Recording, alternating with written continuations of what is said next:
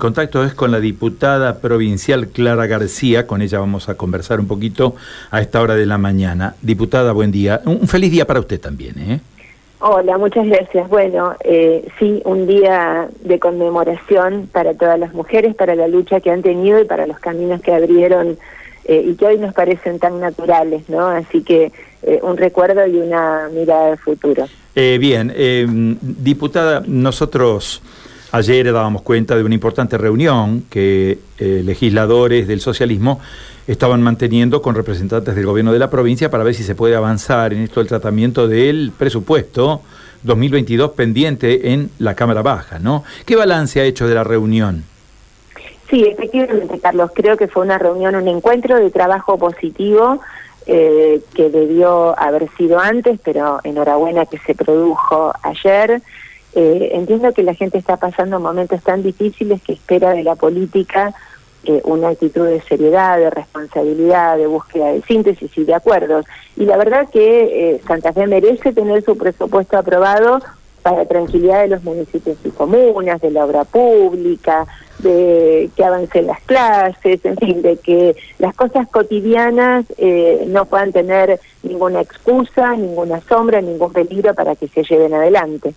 Claro, eh, en este contexto, y por lo que usted está explicando, entendemos que esta herramienta, yo diría, de ejecución de políticas en la provincia, debe tener, eh, debe tener el acuerdo, debe tener consenso y debe aprobarse el día jueves, ¿no? Me da esta sensación por lo que usted dice, ¿no? Ojalá que sí, Carlos. Quiero comentarle cuáles fueron los puntos sobre los cuales ayer eh, debatimos. El primero de ellos es saldar las deudas que la provincia tiene con los municipios y comunas. Hoy los gobiernos locales, la verdad que le ponen el pecho, si me permite la expresión coloquial, a las mayores dificultades. La pandemia los encontró cerca de la gente, ayudando en el tema de la salud, en el tema de la falta de trabajo, en el tema de que sin la presencialidad de la escuela se dificultaba.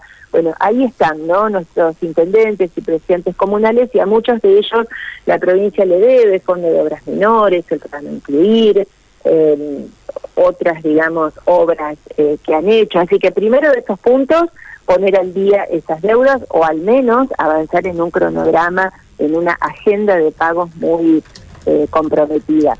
Segundo, eh, también fortalecer a las grandes urbes, ¿no? Rosario y Santa Fe y sus áreas metropolitanas están sufriendo oleadas de violencia eh, enormes, preocupantes, que necesitan eh, infraestructura social para, bueno, desde los municipios también poder bancarlo y, y ahí el Estado provincial tiene que estar presente en esas grandes ciudades.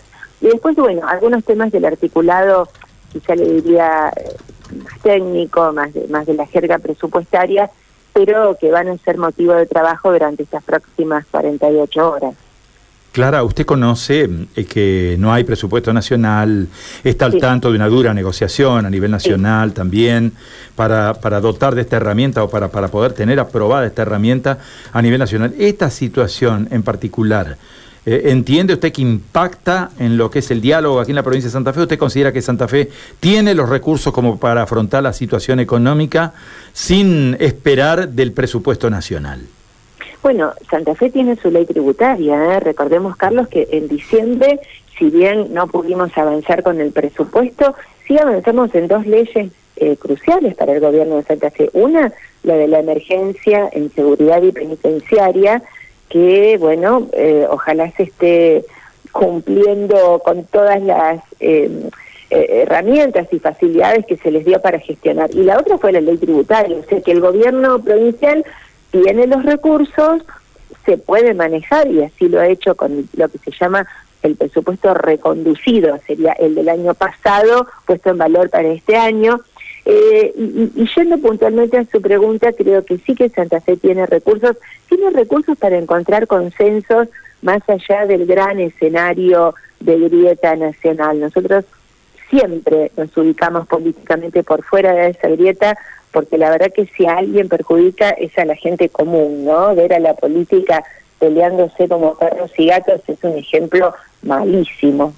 Claro. Eh, no, yo la observación que hacía del tema nacional es porque hay grandes obras de infraestructura que me imagino que en la provincia están dependiendo de un aporte extraordinario que podría conseguir de la nación o eventualmente de créditos internacionales, ¿no? Mira, eh, a, veces y a veces, porque la verdad que si vamos, por ejemplo, al puente que Santa Fe tiene adeudado tantos años, también hace tantos años que estuvo presupuesto y sin embargo nunca lo hicieron. O sea que hay que tener presupuesto, sí, pero también hay que tener vocación y voluntad de gestión y de hacer. Eh, y, a veces eso excede a, un renglón o a una partida este, puesta en un documento formal, ¿no? Claro. Eh, desde lo instrumental, o llamémosle desde lo institucional, ¿cómo se avanza, cómo sigue todo esto de, después del diálogo de ayer? Bueno, quedamos en una pequeña comisión de trabajo que presiden eh, justamente los presidentes de las comisiones de presupuesto y de asuntos constitucionales, con nuestros equipos técnicos y los equipos técnicos del gobierno.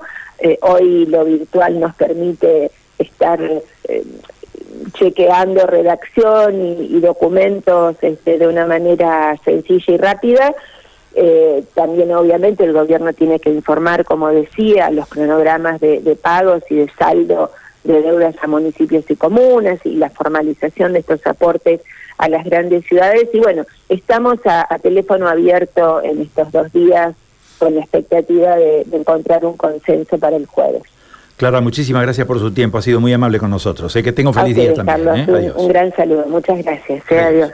Diputada provincial Clara García, diputada del socialismo.